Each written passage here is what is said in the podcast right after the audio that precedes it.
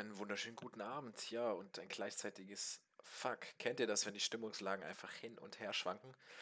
Und das manchmal von einem Tag zum anderen Tag ganz anders sein kann oder zumindest diese Ansichtssachen und diese Einstellungssachen oder vielleicht auch manchmal das ganze Mindset von dem einen auf den anderen Tag sich so sehr unterscheidet, dass man sich echt fragt, äh, ja, bin ich an dem und dem Tag ein anderer Mensch?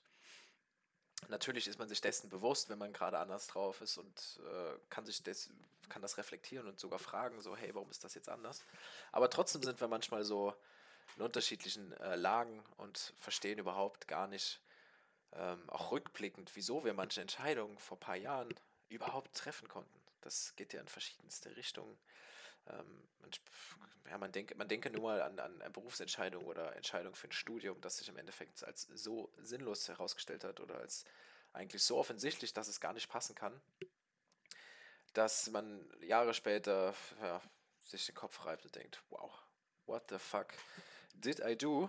Und das gibt es in vielen Lebenslagen, habe ich mal so, äh, ja, habe ich mal so erkannt, so, das ist, wenn man Blick in die Nachrichten sendet, äh, nicht sendet, die Nachrichten senden Nachrichten und man hat einen Blick in die Nachrichten, empfängt diese Nachrichten und denkt sich, oh wow, das, das, das menschliche Geschlecht oder das, das menschliche Individuum in der Masse ist, kann so schrecklich sein. Also jetzt mal vom, vom Klimawandel, insofern er denn da ist, äh, abgesehen von Verbrechen, von ja, von all den Sachen, die abgehen um einen herum, sei es nur im Dorf, von irgendwelchen ähm, ja, schlimmen Sachen, die man hört, oder aber auch diese grausigen Bildern von Umweltverschmutzung, Leid und verendeten Robben in Öl, die einen sagen, der Mensch kann das was Gutes sein, kann dieses Projekt Mensch überhaupt so gut sein.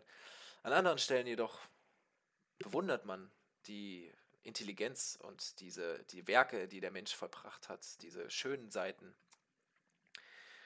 die, so könnte man natürlich auch meinen, Lichtblicke sind, aber Lichtblicke eigentlich umschlossen von viel Dunkelheit oder von vielen Sachen, die nie ans Tageslicht gekommen sind. Also wer weiß, was äh, die schönsten Kunstwerke aller Welt, gerade auch die Menschen, die dahinter stecken und diese Kunstwerke gezeichnet haben, wie viele Leichen die wirklich im Keller hatten. Und das ist wahrscheinlich in vielen äh, dieser Umstände gar nicht mal eine Redewendung, sondern diese Personen hatten wahrscheinlich wirklich sehr viele Leichen in ihrem Keller. Ja, gerade in früheren Zeiten und äh, ja, sind nicht oft die schlausten Köpfe auch die komischsten, vielleicht auch die perversesten manchmal. Weil auch diese Leute ein Ventil brauchen, das in irgendeine Richtung geöffnet werden muss. Und gerade wenn man so super speziell, auch super speziell intelligent ist, öffnet sich ein Ventil oft in eine ganz, ganz komische Richtung ohne mit dem Finger jetzt auf mich zu zeigen, mein Ventil öffnet sich gerade. Und manche mögen auch dazu sagen, dass es eine komische Art und Weise ist, sich äh, sein Ventil zu öffnen, aber ich habe noch niemanden umgebracht und ich habe auch keine Leichen im Keller. Die Leichen im Keller sind alle imaginärer Natur. Hütet euch, meine Feinde. Nein. Alles äh, in geregelten Bahnen. Aber, wie gesagt, es ist manchmal ein Zwiespalt, was man schätzen will und was man nicht schätzen will.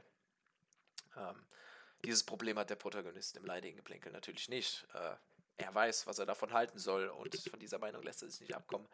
Ähm, oftmals ist aber gar nicht klar, was er eigentlich von sich selbst, also er selbst weiß ja auch, dass er ein Mensch ist und oft kommt gar nicht so gut rüber, ob er sich selbst auch in diesem Zwiespalt sieht oder in dieser zwiegespaltenen Rolle sieht, in dem er die Menschen um sich herum oder die Menschheit allgemein sieht. Interessanterweise hat er aber diesen diese Stimmungsschwankungen, dieses Hin und Her gar nicht so sehr. Man könnte jetzt sagen, beneidenswert.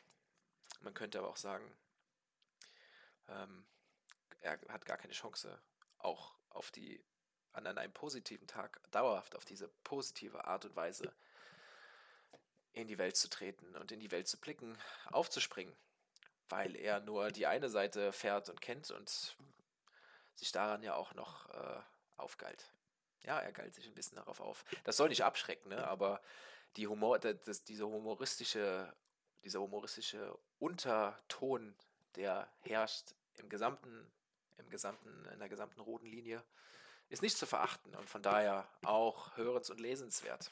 Bisher habe ich aber noch nichts davon erwähnt. Also ich habe ein paar kleine Einzelheiten, äh, ein paar kleine Texte natürlich durchblicken lassen. Aber die eigentliche Story kam noch nicht ans Tageslicht. Und wird es auch erstmal nicht werden. Ist also quasi auch erstmal noch eine weitere Leiche in meinem Keller. Also habe ich doch eine Leiche in meinem Keller.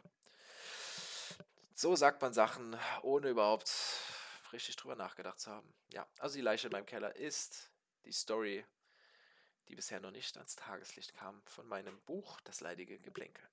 Aber kommen wir zurück zu den Stimmungsschwankungen und über das Denken über andere Menschen und eigentlich auch über das Wundermensch, das aus einem anderen Wunder der Natur entstanden ist. Dazu ein kleiner Text, den ich in Ich-Form verfasst habe. Mal wanderte ich, ohne der Umgebung besonders viel Achtung zu schenken, weil mein Oberhaupt mit den vielen kleinen Krisen, die er sich selbst auferlegte, beschäftigt war. Ein anderes Mal jedoch wanderte derselbe Mensch, so könnte es der Außenstehende jedenfalls deuten, den exakt gleichen Weg entlang, obwohl er diesmal begann, die menschgeborene Selbstreflexion auf die Spitze zu treiben. Also diese menschgemachte, menschgeborene Selbstreflexion ist eben, dass das wandernde Wunder, aka der Mensch, inmitten eines leuchtenden und farbenfrohen Spektakels, aka der Natur, dessen Wunder in Wunder Gedankengang nicht abriss, egal wohin ich schaute. Also das wandernde Wunder inmitten eines leuchtenden und farbenfrohen Spektakels, dessen Wunder in Wunder Gedankengang nicht abriss, egal wohin ich schaute. Wunder in Wunder Gedankengang ist eben, dass ich als Wunder inmitten eines Wunders herumlaufe.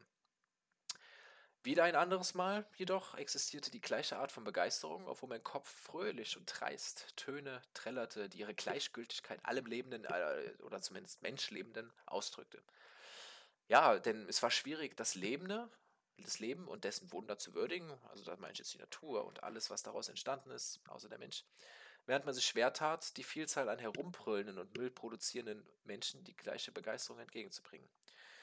Aber dann wiederum erblickte ich famos und kompliziert getüftete Technik, die der Physik zu widersprechen schien, während der Mensch weiterhin fleißig daran tat, alle Naturgesetze und damit vielleicht auch Gott höchstpersönlich auszuhebeln.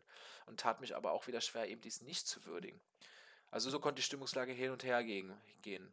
Eigentlich, wow, Nature ist was wirklich super Schönes, aber der Mensch, wenn ich dann wieder sehe, wie er darauf scheißt, obwohl er ja eigentlich auch ein Produkt der Natur ist. Naja, gleichsam von der Komplexität der Emotionen und der Gedankenwelt äh, fasziniert, ging der Blick in die Sterne und Weite.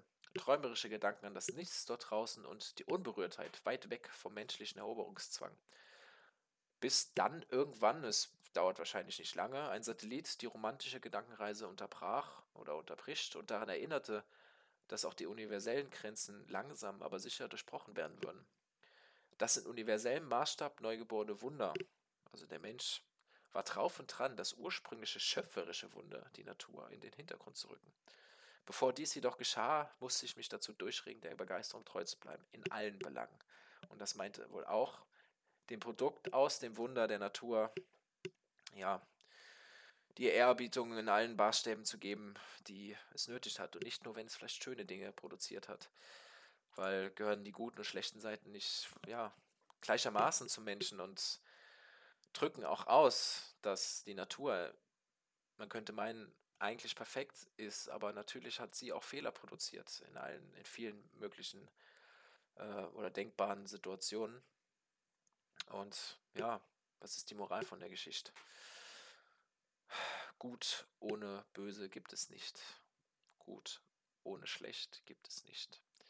Perfekt ohne Fehler gibt es nicht. Ich denke, das kann man so unterschreiben. Vielen, vielen Dank.